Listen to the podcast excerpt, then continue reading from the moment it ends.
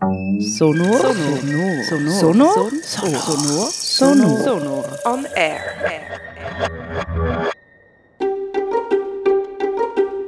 Der Basler Financier Dieter Behring sitzt bis sich am Morgen eigentlich nicht vorstellbar, dass so etwas in der kleinen Schweiz passiert. werden gewerbsmäßiger Betrug das und so qualifizierte Geldwäscherei vorgeworfen. Der Schock. Dabei sollen knapp äh, 2000 Geschädigte... Mehr, mehr moralisch gegenüber den Eltern. Ich bin Vanessa Sadetzky. Und ich bin Sarah Fluck. Wir wollen ergründen, wie der erfolgreichste Anlagebetrüger der Schweiz, der Dieter Behring, Hunderte von Leuten Millionen aus den Taschen gezogen hat. Wir erzählen euch, wie mein Papi den Großteil von seinem Familienerbe an genau diesem Mann verloren hat. Es geht um Gier, Schuld und die Beforderung der Schweizer Justiz. Die grosse Frage ist nicht nur, wieso im Dieter Behring sein Betrugssystem so lange hat können funktionieren sondern wie man mit dem Gefühl weiterlebt, seine Familie und Freunde enttäuscht zu haben. Der grosse Bluff, wie der Dieter Behring die Schweiz betrogen hat und mein Vater. Ich würde sagen, wir fangen gerade an, dass, ja, dass alle wissen, um was der Podcast geht. Um was geht es in diesem Podcast? Ähm, ja, das ist ein Podcast, ähm, wo es um äh, Vermögen geht. Also es geht um meine Kollegin Sarah Fluck, mit der ich den Podcast mache. Äh, ihr Vater hat ähm, ganz viel Geld geerbt und er hat das Geld ähm, verloren an einen Betrüger. Also es ist, man sagt so, der grösste äh, Finanzbetrüger von der Schweiz, Dieter Behring. Und wir haben einfach die Geschichte nachverzählen in sechs Folgen, Folgen und also eben, was das für, für Zara und ihre Familie bedeutet hat. Und wie sind wir dazu gekommen, dass ihr das jetzt genau machen wollt? Ähm, also Zara hat die Idee schon sehr lange mit sich herumgetragen, weil eben der Dieter Behring, der Name hat sie irgendwie durch die ganze äh, Jugend begleitet. Sie hat aber nie wirklich gewusst, ähm, ja, welches Format sie jetzt soll. Und äh, dann haben wir eben vom Katalysator von dem Förderpreis gehört und haben gedacht, komm, jetzt probieren wir das einfach da, bewerben uns und wenn wir, wenn wir, das, wenn wir da erfolgreich sind, dann, dann setzen wir das Projekt einfach um und es hat geklappt und ja, so sind wir da. Und der Podcast, wie ist der aufgebaut? Also mit welchen Leuten haben wir geredet? Ähm, wir haben uns vor allem ähm, auf den Vater von der Sarah ähm, konzentriert und auf den Vermittler, der ähm, ihn damals in das System reingeholt hat. Äh, und sonst auch so, also Experten, also Psychologen, Finanzpsychologen und ähm, Rechtsexperten. Ja. Vielleicht nochmal zurück zu dem Betrug. Wie ist der genau abgefolgt? Wie, hat der die anderen betrogen? Mhm. Ähm, also es ist so gewesen, dass es ist so gewesen, dass da ähm, von einem Hedgefonds ähm, gedreht war. Also es ist eben so Anfang 2000er Jahre gewesen, ähm, wo Hedgefonds noch relativ neu waren. Und das ist eben so umgegangen, wegen, oh, da kann man eben einfach äh, viel mehr Zinsen machen mit dem, als mit einem normalen Bankkonto, wenn man dort sein Geld anlegt.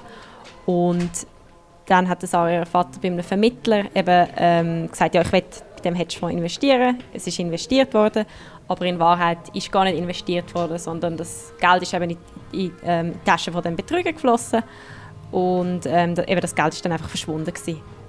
Ja, das ist eine ziemlich krasse, krasse Geschichte, finde ich. Hat es auch da für dich besonders emotionale Momente gegeben beim Aufarbeiten? Ähm, ja, also definitiv eben einfach, ähm, wie, wie der Vater der Sarah die Geschichte uns erzählt hat, was er mit ihm gemacht hat, also er erfahren hat, dass das Geld einfach weg ist in dem Moment. Ähm, und auch, dass, dass der Vermittler mit uns geredet hat, wo eben der Sarah ihren Vater reingeholt hat in das System, dass der sich uns geöffnet hat und erzählt hat, wie das war und wie das war. Also dann der Kunde musste sagen, hey, das Geld ist weg. Mhm. Und also du bist jetzt eine außenstehende Person, wie war das dann? Wie hast du, wie hast du das so herausgefunden, wie tief du da dich führen hast oder wie weit führen hast? Ähm, ja, es war immer so ein, ein, ein Hin und Her. Gewesen. Also ich habe so eben versucht, mit kritischen Fragen weiterzugehen. Ähm, Zara hat dann aber auch, eben an gewissen Stellen gesagt, ja, sie fühlt sich da unwohl und dann haben wir halt nochmal darüber geredet und geschaut, ja, wie ist das jetzt in der Geschichte, ähm, wie können wir das, also ist es nötig, dass man darüber redet oder nicht. Und dann haben wir das einfach zusammen entschieden. Und die Informationen, sicher vom Vater natürlich auch viele Informationen. Und wo, wo haben ihr die sonst bekommen?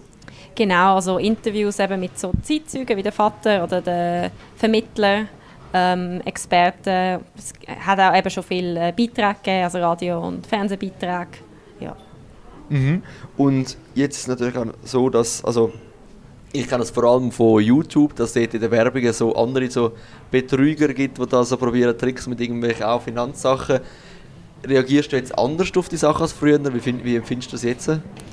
Ähm, ja, du sprichst einen guten Punkt an. Eigentlich so die Betrugsmaschen, das, das hat sich nicht viel geändert. Es gibt immer noch mega viele Betrüger da draußen. Ähm, und ich persönlich finde es halt einfach mega interessant, wie, wie wenig sich eigentlich geändert hat. Eben das Format hat sich ein bisschen geändert, ein bisschen verlagert auf YouTube. Mhm. Und jetzt ist es so, also im Nachhinein haben wir natürlich wahrscheinlich, wie hat man da darauf reingehen Denkst du das auch? Ist das jetzt eine, ist das eine Naivität gewesen, oder ist das wirklich so ausgefuchst gewesen, der Trick? Ähm, ja, ich habe mir schon ein bisschen gedacht, so, also ich halt von mir aus gedacht, so, okay, wie hätte ich jetzt reagiert in, einer, in so einer Situation? Und es ist schon wie so gewesen, also ich hätte einfach mehr Fragen gestellt. Also die Masche von Dieter Behring ist halt wie so gewesen, dass er immer gesagt hat, ja, wer Fragen stellt, der hat es nicht verstanden. Aber man muss halt einfach sehen, oder? das ist so ein Betrügertrick, dass, dass man einfach versucht, so, wie so, äh, sich mächtig darzustellen ähm, und einfach Leute versucht einzuschüchtern. Aber eben, man muss halt immer weiter fragen, bis man, bis man das System versteht und am Schluss und ja und eben und man hat das System nicht können verstehen, weil es ist einfach ein Fake gewesen, ja. Ja, und ist das jetzt mit der Nachfrage, ist das der Tipp, zum, oder wo er hätte jetzt können das Ganze durchschauen oder hätte er auch andere Indizien können wahrnehmen ähm, ja, also das, eben das kritisch sein und hinterfragen und wirklich das System, ein System verstehen, wo man investiert, das ist sicher der Hauptpunkt.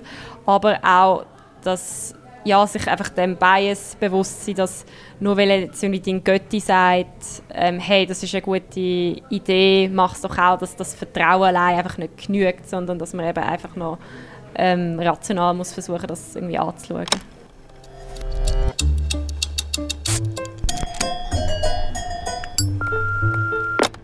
Sonor Replay.